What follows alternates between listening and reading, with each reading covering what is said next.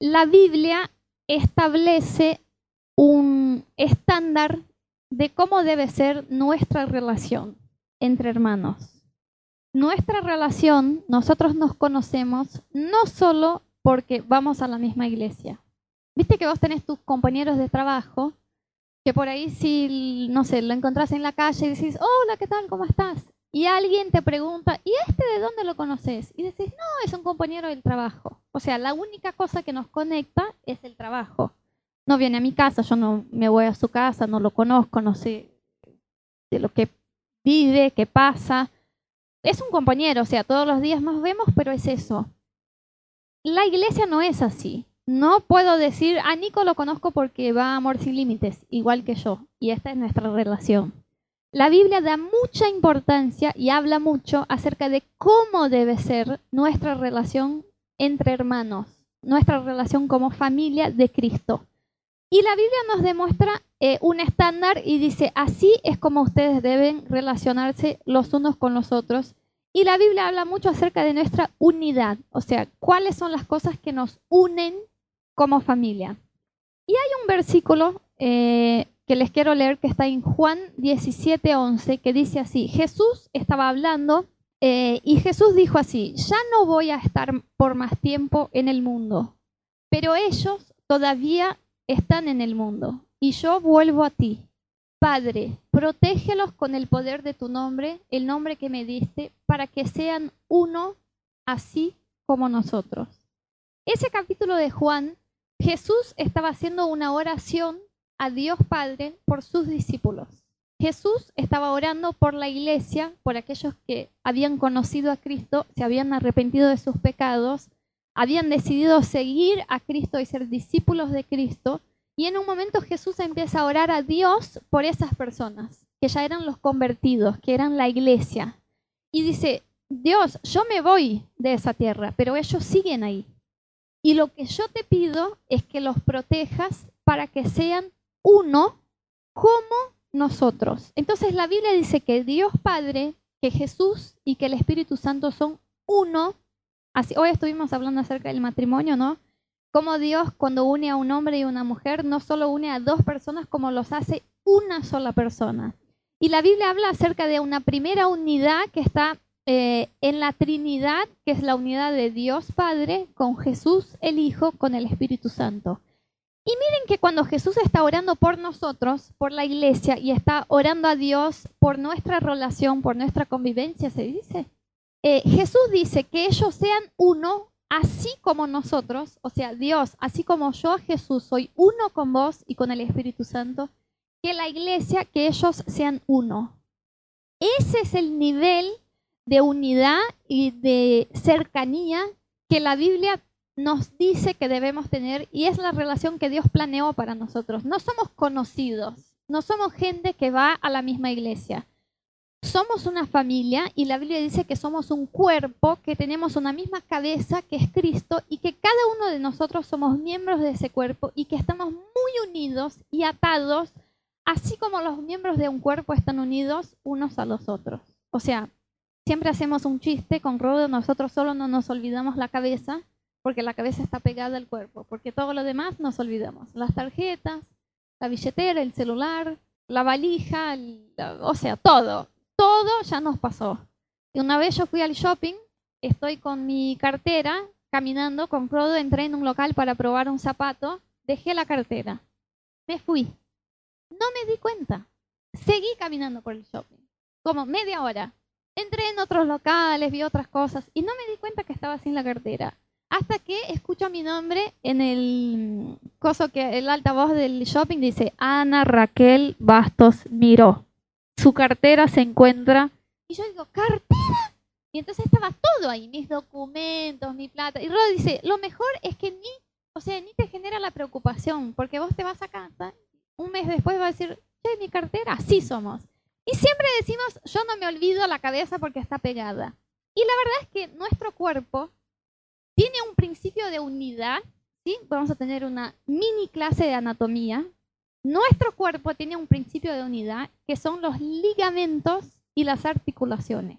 ¿sí? Entonces la mano está pegada al brazo, que está pegada al hombro, que está pegada a las costillas, por cosas que se llaman ligamentos y articulaciones. Y miren lo que dice la Biblia, pasemos uno más. Dice en Romanos 12:5, también nosotros, siendo muchos, formamos un solo cuerpo en Cristo y cada miembro está unido a todos los demás. Cuando la Biblia habla unido, usa esa palabra, es realmente unido, no es cercano ni al lado. La palabra que la Biblia usa es como si estuviéramos pegados. ¿Quién ya usó la gotita? La gotita te pega el dedo, te pega el papel que quisiste usar para pegar el go, te pega, te pega. Esa es la palabra que usa la Biblia cuando dice que nosotros como cuerpo estamos unidos unos a los otros. Y luego dice, en otro versículo que está en Colosenses 2.19, no se mantienen firmemente unidos a la cabeza, por acción de esta, todo el cuerpo sostenido y ajustado mediante articulaciones y ligamentos va creciendo como Dios quiere. Acá la Biblia está hablando acerca de gente que eran eh, digamos, chantas de verdad porque se hacían pasar por personas cristianas y no eran. Y la Biblia dice, esas personas no están unidas a la cabeza, o sea, no son parte del cuerpo, porque el cuerpo está sostenido y ajustado por articulaciones y ligamentos para crecer como Dios quiere. O sea, la Biblia cuando habla de la iglesia, cuando habla de nosotros, y de la relación que tenemos entre nosotros, usa ese tipo de comparación para que podamos entender que así como un cuerpo está pegado, o sea, yo no me puedo sacar un dedo. Nadie así se, se agarra de una puerta y si se estira muy rápido se queda la mano ahí. No, está pegado muy fuerte. O sea, tenés que sufrir un trauma muy eh, eh, fuerte para que se salga una parte del cuerpo. ¿Sí o no? Ese es el ejemplo que usa la Biblia. Así estamos unidos y pegados nosotros en el cuerpo de Cristo y esa debe ser el estándar de relación que tenemos. Pero lo que pasa es lo siguiente. Cuando estamos unidos, por ejemplo, eh, Maggie, venía acá. Nico, venía acá.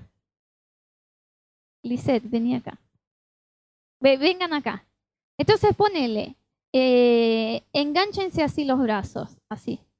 Bueno, están unidos, ¿sí? están pegados así. Imagínense que todos nosotros formamos una rueda, estamos unidos y lo que nos une es Cristo. No es la buena onda, la amistad, que sí la tenemos, la facha y todo lo demás, sí la tenemos, pero lo que nos une de verdad, la facha algunos no tienen, pero bueno, es que la Biblia dice que Dios divide las cosas entre el cuerpo como le, le da las ganas y la facha le dio a algunos, no a todos. Pero bueno, lo que nos une no es la buena onda, la amistad, o que vivimos cerca, que todos somos cerca del microcentro. No, lo que nos une, estamos pegados y atados por causa de Cristo. Cristo es el que nos une. Entonces imaginen que yo quiero pasar por entre Maggie y Lisette, o quiero pasar por entre Nico y Lisette. Están pegados. ¿Sí? La única manera de que yo pase por acá es que rompa esta articulación o este ligamento, que algo pase por acá y que haga un espacio. Cuando se abre un espacio, muchas gracias por la colaboración, cuando se abre un espacio, algo puede entrar acá. Mientras no se abre un espacio, nada puede pasar. ¿Sí? ¿Se entiende ese principio? Ahora, yo les quiero hablar acerca de algunas cosas que abren este espacio y que eh, abre divisiones entre esta unidad que hace el cuerpo. ¿Sí? Así que pasamos una. Una vez, yo les voy a contar una historia rapidito. Rodo tiene un amigo que una vez quiso hacer eh, una broma con la mamá. Y entonces estaba ahí en la casa y dice, ¿qué podría hacer con mi mamá como para cargarle? Es ese típico amigo de Rodo, porque Rodo hace ese tipo de cosas. Y se quedó pensando y dijo, ya sé, y agarró la gotita abrió la puerta de la heladera y pasó la gotita en todo el borde de la heladera, todo el borde de la heladera y cerró la heladera. Se, escuchen lo que es eso, se acostó en el sillón y luego pasa la mamá y dice, mamá, ¿no me traes un vaso de agua? Solo para reírse de la mamá hizo eso. Entonces va la mamá y hace así y dice, ¿qué pasó? Y se mata de la risa dice, está pegada a la puerta, tuvieron que cambiar gastaron la plata, no sé qué, pero ¿ves? Es el tipo de cosa que hace la gente que anda con rodo. Bueno, Lo maté, lo maté. Eh, pero ese, quiero que tengan esa referencia de la gotita cuando piensan en la expresión que la Biblia nos da para nuestra unidad, ¿sí? para, nuestra, eh, para el nivel de relación y de cómo debemos estar pegados.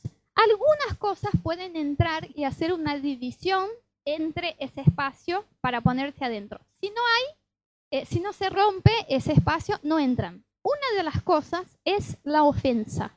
Chicos, la ofensa, miren, nosotros somos la iglesia, ¿no? Y somos personas imperfectas.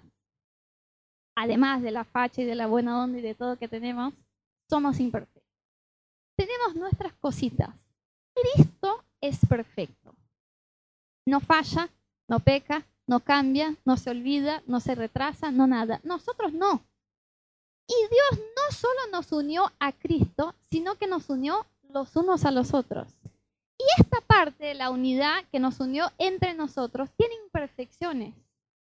Entonces, ofensas van a estar. Es como el matrimonio. Si yo me caso con Rodo, con la idea, para no decir una, un mito, de que nunca vamos a pelear o nunca vamos a tener diferencias, eso no existe. El tema es que aprendamos a trabajar las diferencias para seguir casados y disfrutando del matrimonio. Cuando nos relacionamos como iglesia, no podemos pensar que nunca nos vamos a ofender, sino que vamos a aprender a vencer las ofensas para seguir unidos. ¿Me entendés? Porque hay cosas, ponele, Maggie llega a la iglesia, hoy estoy con Maggie. Maggie llega a la iglesia y no me saluda. Y yo digo, oh, Maggie es colgada, a veces no saluda. Mentira, siempre me saluda. Pero ponele, Maggie no me saludó. ¿Viste? Y yo estaba en un día más sensible que por ahí digo, mm, Maggie vino a la iglesia, no me saludó, la verdad, que yo esperaba que me diera un abrazo, que me hablara, que me eso. Y eso puede abrir en mi corazón una ofensa.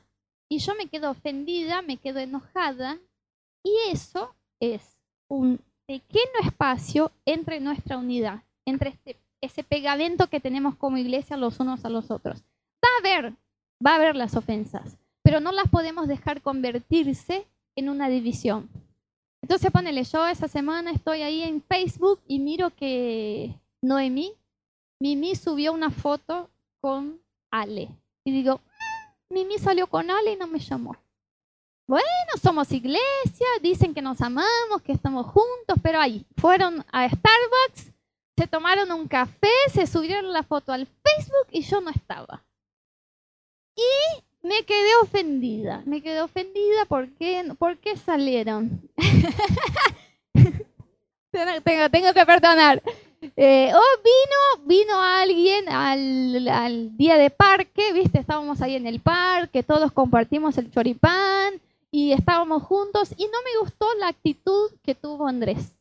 Andrés llegó, eh, llegó Andrés y no charló, estábamos todos ahí sentados charlando, se quedó en, ahí al costado, estaba callado, la verdad que no me gustó, me parece que Andrés no está teniendo la actitud correcta y me quedo ofendida.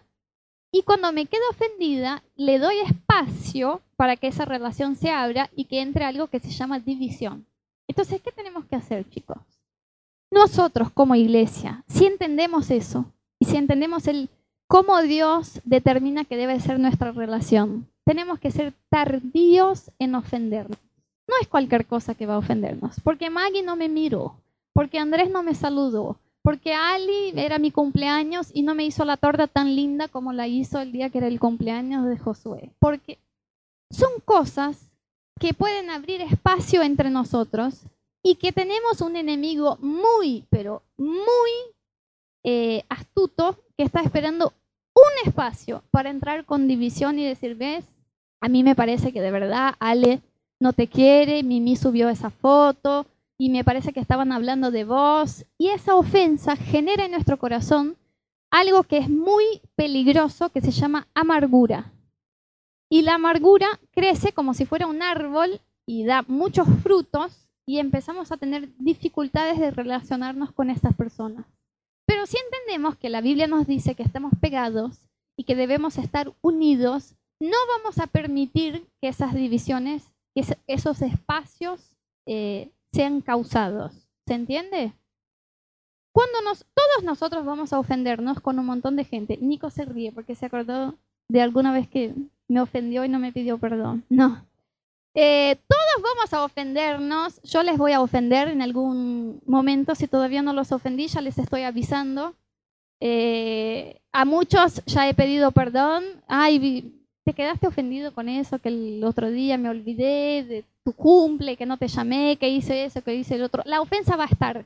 El tema es cómo vamos a manejar la ofensa. Porque ¿qué pasa, chicos? No solo en la iglesia, si nosotros no aprendemos a responder bien a algo que nos ofende, siempre vamos a tener una actitud que es excluir de nuestra convivencia el que nos ofendió.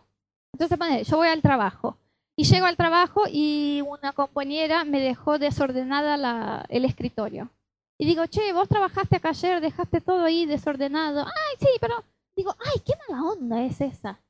¿Qué pasa? ¿Cómo me quedé con algo con ella? Mi, em, digamos, mi tendencia es excluir a esa chica de mi convivio. Entonces voy a llegar al trabajo todos los días y voy a tratar de estar cerca de otros y no de ella, porque tuve esa pequeña ofensa. Y que se va a en un problema mayor si vamos teniendo una ofensa tras otra. Y estoy ahí con mi familia y un día mi hermano me pide plata prestada, yo le presto la plata, me dice que me va a pagar y nunca me paga. Eso me genera una ofensa, yo le digo a mi hermano no me pagaste, mi hermano dice que no tiene, a mí me parece que es muy desubicado hacer eso, ¿qué hago? excluyo a mi hermano de mi convivencia. Entonces digo, con ese hermano no hablo. ¿Cuántas personas conocemos que dicen, no, me hablo con mi papá, no me hablo con mi mamá, no me hablo con mi hermano, no me hablo con mi tía, no me hablo con... ¿Por qué? Porque me ofendió y es una cosa que no arreglamos. Y lo que va a pasar es que traemos eso a la iglesia y decimos, Maggie me ofendió a Maggie, no quiero más ver.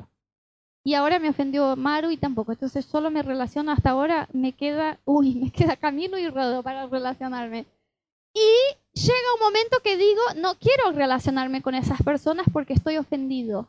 Pero si somos, como nos enseña la Biblia, tardíos en ofendernos, ¿qué habrá pasado a Andrés ese día que estaba en el parque callado, más al costado? ¿Le pasó algo? ¿Estaría triste? ¿Tuvo una mala noticia? ¿Tuvo una noticia de que le pasa algo a su familia y por eso estaba callado? Y yo, en lugar de decir, che, necesitas algo, noto que no estás bien. Y por ahí me va a decir, sí, está todo bien. Pero ya me ofendí y dice, no, yo voy a ser tardío en ofenderme. Hasta que no tenga muchos, pero muchas razones para ofenderme, voy a siempre hablar a mi propio corazón, que eso no es suficiente para generar una ofensa y una división. Eso es lo que nos enseña la Biblia. Hay una otra cosa que nos hace abrir espacios, que es el juzgamiento o el juicio. ¿Qué es cuando sacamos una conclusión sin hechos. Eso es un juzgamiento. O sea, no tengo hechos, tengo un pensamiento, tengo una emoción, pero saco una conclusión. Entonces digo, eh, yo no caigo bien a Nico. Estoy segura, estoy segura. ¿Por qué? ¿Te dijo? Eso sería un hecho, que Nico venga y me dice, Anita, la verdad no me caes bien, me voy de esa iglesia. Pero, no, no tengo, pero sabes que un día yo lo miré ahí al costado de la iglesia, estábamos comiendo las galletitas, charlando, y cuando lo miré, vi que Nico hablaba con Andrés, pero mirándome a mí. Y estoy segura que estaban hablando de mí, se reían. Se reían, estaban haciendo un chiste acerca mío. Yo, Nico no me banca y estoy segura que Nico tiene un problema conmigo. Eso es emitir un juicio sin tener hechos. Y eso es muy malo para cualquier eh, relación pero hablando de lo que nos enseñó Jesús, de que estamos pegados, de que estamos unidos, eso es muy malo porque entran mentiras en nuestra mente acerca de los demás. O sea, hasta que tengamos hechos, no podemos sacar conclusiones. Y si no estamos seguros, podemos averiguar, podemos decir, che, Cami, a mí me parece, está todo bien entre nosotros, porque me parece que no, no te caigo bien. Y me va a decir, pero no voy a sacar una conclusión que va a generar en mi corazón una raíz de ofensa o de amargura por emitir ese juicio. Tenemos que ser tardíos en juzgar a las personas. Mm, esa chica llegó, esa Lucía, no sé, me parece que viste, ese, esa gente que viene, se fue de Argentina, ahora vuelve a Argentina, la persona no sabe lo que quiere, la miré dije, no, y hablaste con ella. No, pero me da la sensación, eso me da la sensación, eso que es subjetivo, es emitir un juicio sin tener un hecho. Y eso es así, un caramelo en las manos de Satanás para generar división entre nosotros. Entonces tenemos una resolución. No emito juicios y no me ofendo con las personas de una manera fácil. Hay una otra cosa que hace espacios. ¿Sabes qué es? La comparación. Entonces que empecemos a comparar cómo eh, uno trata a los demás. Entonces a mí me parece que Ale siempre le da más galletitas a Mimi que a mí. A mí me parece que Andrés comparte más tiempo con Cami que yo. A mí me parece, y cuando empezamos a comparar por qué uno trata este de esa manera y al otro de otra manera, esa comparación abre ese espacio y es un peligro porque ya no estamos más pegados, sino que hay como una brecha o un hueco para que esa división entre.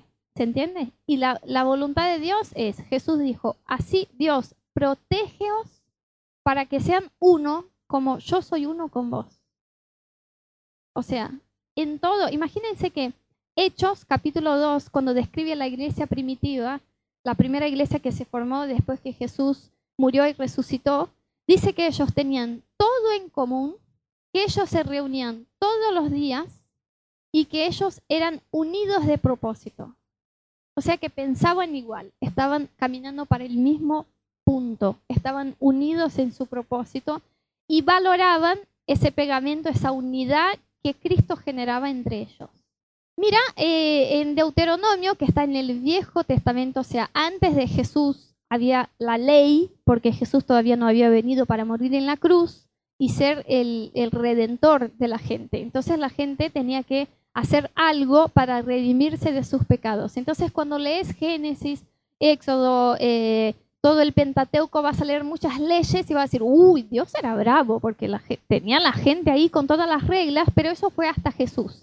Pero miren lo que dice la Biblia, cuando tuvieron que resolver un problema eh, en el Antiguo Testamento acerca de una división que se generaba entre el pueblo porque alguien decía algo de uno de ellos. Entonces imagínense que Cami viene acá y dice, eh, quiero decir algo, Magalí no es lo que dice ser, es una chanta, a Cami le encanta esa palabra, es una chanta, y, todos ustedes tienen que apartarse de ella. Ellos tenían ese tipo de problema, que alguien dijera algo acerca de otra persona de adentro del pueblo. Y dice así Deuteronomio, para resolver el problema.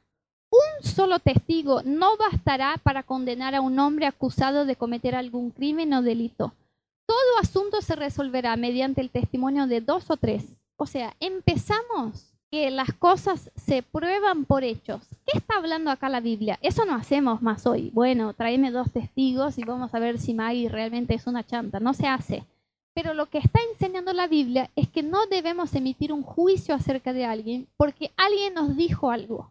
Entonces una vez una persona se acercó a mí y dijo, Anita, te quiero hablar algo de una persona de la iglesia esa persona eh, está haciendo mal algunas cosas, está haciendo mal esto, esto y el otro, vos no sabés y te está engañando. Y yo digo, bueno, vos tenés hechos, o sea, ¿cómo sabes de eso? No, es que una otra persona que no es de la iglesia, que la conoce, que es amiga, que la vio y que me dijo que un día eh, pasó tal cosa. Y yo digo, bueno, estás ¿Me estás contando porque estás preocupado con esa persona? ¿Estás preocupado que se aleje de Dios y que se vaya? Sí, bueno, entonces ya que estás preocupado, lo que vamos a hacer es lo siguiente. Voy a llamar a esa persona, bajamos, llamo a esa persona y vamos a charlar los tres y le vas a decir a esa persona qué es lo que sabes de ella y que estás preocupada. Eh, no, pero no es que no hace falta. Entonces me dice, no, no hace falta. No, no, no hace falta, pero es que, no, pero espera, déjame explicarte, es que ni, sé, por ahí no es, y que por ahí que... No, yo no voy a hablar. Pero yo le dije ese día algo a esa persona. Yo le dije, eh, en esta casa, si tenemos un problema o si escuchamos algo de alguien, no fue Cami, en serio. eh, sí, no, no quiero generar división, la persona ya no está, así que no, no quiero generar división. Eh, yo le dije ese día, en esta casa, si llegamos a tener una preocupación con alguien o escuchamos algo de alguien, lo que vamos a hacer es como la Biblia nos enseña, vamos a hablar directamente con esa persona. Y si es necesario, vas a venir a hablar conmigo, porque no vamos a permitir que dijo que el otro, que dice que me parece que no le cae bien, que el otro. Miren lo que dice la Biblia ya en el Nuevo Testamento en Mateo 18:15. Si tu hermano peca contra ti, ve a solas con él y hazle ver su falta. Y si te hace caso, has ganado a tu hermano. La Biblia dice, pasó un conflicto, está bien, va a pasar. Por ahí Nico vino enojado un domingo, me trató mal, no me saludó, estaba cansado y me enojé. Ok, va a pasar. Pero lo que dice la Biblia no es. Entonces anda a Cami y decirle, Cami, me parece que Nico es muy mala onda. No, la Biblia dice, llama a Nico y dice, Nico, ¿te pasó algo? Porque el otro día me quedé un poco triste porque vi que me hablaste medio seco y vos sos mi amigo, siempre nos llevamos tan bien. Y Nico va a decir, no, ese día no sabes lo que me pasó, estaba volado con la cabeza porque me pasó tal y tal cosa, te pido disculpas. ¿Y saben lo que va a pasar? Mis eh, vínculos con Nico van a hacerse más fuertes que antes de nuestra ofensa, porque tuvimos la madurez de arreglar una ofensa sin mantenernos con esa amargura. Y eso es lo que nos dice la Biblia. Si alguien hizo algo contra ti y estás con tu corazón, algo en tu corazón con alguien, no le digas a otro, ni empieces a esparcir eso, y ni que no le digas, pero que quedes con eso en tu corazón. Tampoco, chicos, es que vas a llegar a cualquiera por cualquier cosa y decir, che, tenemos que hablar, vos el otro día. Hay un versículo en la Biblia que dice que la persona que trae a la luz, o sea, que trae el tema de asuntos pasados, divide los mejores amigos. ¿Qué es esa persona que dice, eh, ay, Maru, ¿sabes? Ya nos perdonamos. Pero te acordás esa vez que nos peleamos, porque es un tema que fue, tampoco es para que estemos revolviendo temas, pero digo, si pasó algo en serio, que te lastimó con alguien, la Biblia dice, acércate a esa persona y habla con ella.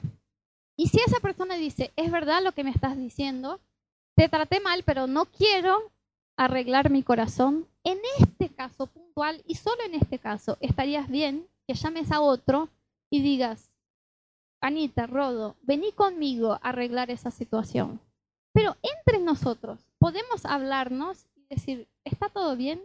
Si, al menor, eh, si a la menor sensación de que esos vínculos se rompieron, nosotros nos acercamos y decimos, ¿está todo bien? ¿Te quedaste ofendido? No, está todo bien. Vamos a celar y guardar nuestra unidad. Y esa es nuestra responsabilidad. Porque la Biblia dice que Satanás quiere dividirnos que Dios quiere que seamos uno como Él es uno con el Padre, como Él es uno con Jesús y con el Espíritu Santo, pero que nosotros debemos guardar esa unidad. ¿Se entiende? Saben que acá traje yo, eh, préstame esto, traje un pedazo de red.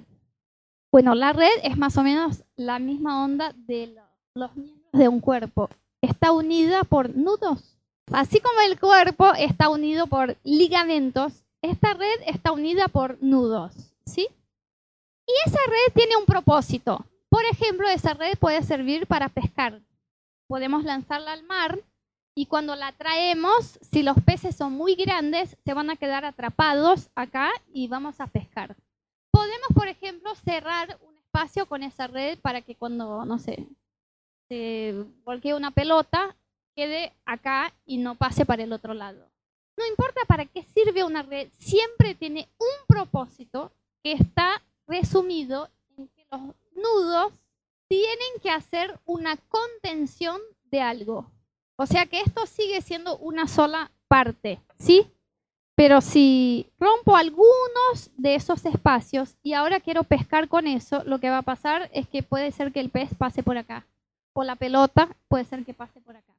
O sea, sigue siendo uno, pero está roto y pierde su propósito, pierde su función.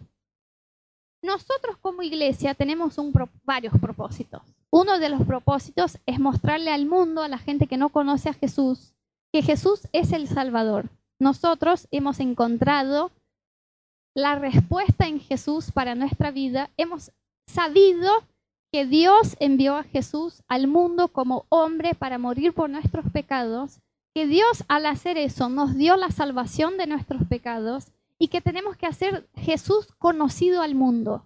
Y cuando hagamos Jesús conocido al mundo, vamos a eh, cosechar mucha gente, vamos a cosechar muchas almas para Cristo. Ese es uno de nuestros propósitos como iglesia. Y lo que pasa es que cuando empiezan a haber divisiones, entonces cuando con este o con este o con el otro yo tengo ofensas no trabajadas, nosotros como iglesias nos quedamos débil en nuestro propósito. Y si tenemos bien en nuestra cabeza que somos una iglesia, que estamos unidos y pegados como la gotita y que debemos guardar nuestra unidad, que es nuestra función, celar por esa unidad, no dejamos que esas cosas pasen. Ni bien pase una ofensa, vamos a acercarnos y vamos a hablar. A veces el que ofendió, ¿ofendió? Hoy estoy haciendo muchas preguntas. El que ofendió para que no se duerman, quédense despiertos. El que ofendió no se da cuenta. Entonces por ahí vas a estar esperando que esa persona que te ofendió se acerque a pedirte perdón, que sería lo mejor. Yo estoy de acuerdo. Es mucho más fácil cuando alguien que nos ofendió se acerca y dice, vos sabes que me mandé una macana, por favor, perdóname. Nos hace mitad del camino para decir, bueno, yo te perdono, pero a veces no. Y a veces esa persona no se dio cuenta justamente porque no hizo con la intención. Entonces nosotros tenemos que tener la madurez de decir, no me voy a ofender con yo a veces invento buenas excusas y razones para que la gente me haya hecho el daño que me hizo, para no ofenderme. Digo, la persona me dañó, me dejó, me hizo mal, pero por ahí yo no sé que esa persona recibió eso de alguien y fue la única manera que supo.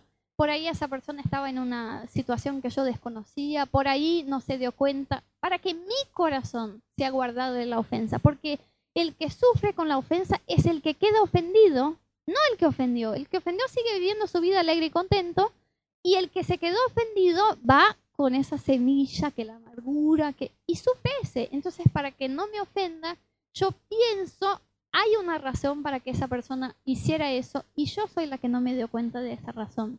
Y así me queda una persona tardía en irarse. O sea, me cuesta demasiado quedarme ofendido con alguien. Y cuando yo quiero leerles un último versículo y ya estamos, eh, Proverbios 6, 16 a 19 dice lo siguiente, hay seis cosas que el Señor aborrece y siete que le son detestables. Los ojos que se enaltecen, la lengua que miente, las manos que derraman sangre inocente, el corazón que hace planes perversos, los pies que corren a hacer lo malo, el falso testigo que esparce mentiras y el que siembra discordia entre hermanos hay una versión que dice, hay seis cosas que Dios aborrece y una séptima cosa que detesta. O sea, la última cosa es la peor, que a Dios le causa enojo. Y es que una persona esparza discordia entre nosotros. Es que alguien llegue y diga, mmm, fíjate, Ale, que Maggie me parece, que no sé, y que eso sea como una semilla de división. ¿Por qué Dios detesta eso? Porque el propósito de Dios es que seamos uno para que podamos cumplir nuestro propósito. Si logran dividirnos, nos quedamos débiles en nuestro propósito. Puede ser que sigamos cumpliendo el propósito, pero no igual que si estamos unidos. Entonces Dios dice, si alguien viene entre mi pueblo, entre mi iglesia, y hace semillas para dividir a la gente, es algo que a Dios le enoja.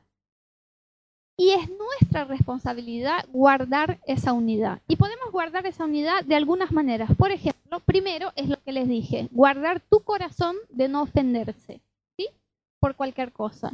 Otra manera es guardar tus oídos de los chismes, de lo que dice la gente acerca de los demás. O como hicieron ese día conmigo, no, alguien la vio que me contó que se pasó por ahí y que hizo tal cosa.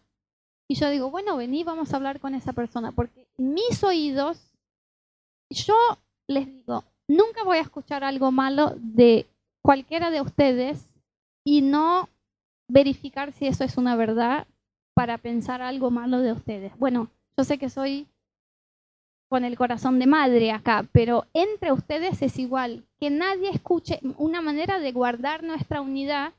Es que, bueno, yo estoy unida a Cami, ¿no? Y voy a, fijarme que esa unión no se deshaga, deshaga. Mentira ahora. Pero también puedo fijarme que yo sigo unida a los que estoy, pero veo que ahí hubo una división. Y lo que voy a hacer es no voy a permitir que mis oídos eh, sean una tierra donde siembren chisme y donde siembren críticas y donde siembren división.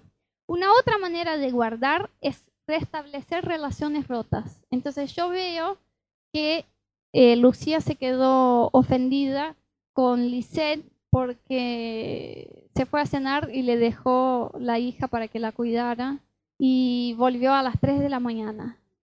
Y entonces Lucía dijo, no puede ser que la persona... Entonces yo, si veo eso, voy a decir, es mi papel proteger, no pasó conmigo, pero es mi papel proteger esa unidad. Y voy a decir, Lucía, ¿sabes qué? Perdonala. Porque una noche en cuántas? Una noche en el año. Se fue al cine con Mariano, quedó, no pasa nada. O sea, yo voy a interceder hasta las 10 de la mañana. Eh, Yo voy a interceder, o sea, voy a esforzarme para que se peguen las partes que veo que no están unidas. Y chicos, ¿por qué les comparto eso? Nosotros somos una iglesia extremadamente unida. No les comparto eso porque veo división, no les comparto eso porque he escuchado cosas y no les comparto eso porque pasó algo mi alegría delante de Dios es todas las veces que voy a orar, digo, Señor, gracias porque somos una familia. Gracias porque veo los chicos entre ellos ayudándose y hablándose y elogiándose y es lindo. Pero he sentido en mi corazón que el Espíritu Santo eh, me, me abre los ojos para guardar esa unidad. Somos unidos. No hay nada pasando acá que nos haga divididos. Pero sé que mientras vamos creciendo, y van agregándose más gente, pueden pasar ofensas y que antes, dice la Biblia, dice que debemos vigilar y que debemos ser astutos como la serpiente. O sea, antes que pasen las cosas debemos decir, eso no viene de Dios y no lo voy a permitir. Y voy a mantener los vínculos, voy a mantener eh, esa unidad así como Dios nos hizo. Porque hay un versículo más, ¿no? Uy, hay uno más. Tengan cuidado, no vayan a perderse la gracia de Dios. No dejen brotar ninguna raíz de amargura, pues podría estorbarles y hacer que muchos se contaminen. Que uno se ofenda con otro es una semilla para que muchos se contaminen. Entonces la Biblia dice, ojo, ojo con las ofensas, ojo con la comparación, ojo con el juicio que emitís por alguien, porque yo los uní para que estén unidos como yo soy uno con Dios. Eso es lo que dijo Jesús. Y hoy vamos a celebrar la Santa Cena. Y una de las cosas que celebramos cuando tomamos la cena es nuestros vínculos como hermanos. Cristo es nuestro hermano mayor, el primer hijo, el, primogénito que vino a morir en la cruz por nuestros pecados. Y por causa de él somos hermanos.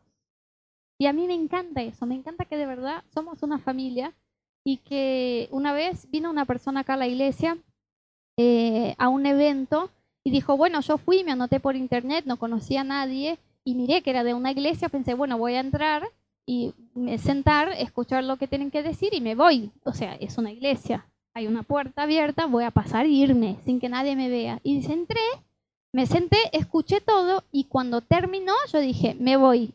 Y del momento que me levanté hasta salir y llegar a la escalera, todas las personas del salón me habían saludado.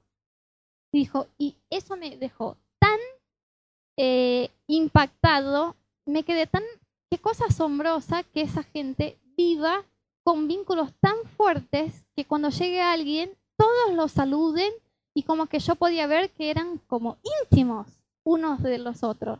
Y esa es la voluntad de Dios para nosotros, que guardemos esa unidad. Y hoy vamos a celebrar esa unidad, vamos a celebrar que somos hermanos y que podemos llamarnos los que tienen mucha facha y poca facha, no importa, llamarnos, llamarnos hermanos y ayudarnos en las cosas y meternos en el buen sentido en la vida los unos de los otros, yo me voy a mudar en unos días, voy a llamar a ustedes para que me ayuden con la mudanza. Y eso es ser una familia, eso es ser, eso es ser una iglesia y mantener los vínculos. Participamos de las alegrías, eh, no, que compartamos alegrías y tristezas, dificultades, buenos momentos, mudanzas, en las buenas y en las malas. Estamos porque la unidad que Dios determinó que tuviéramos entre nosotros es más intensa que la unidad de una familia.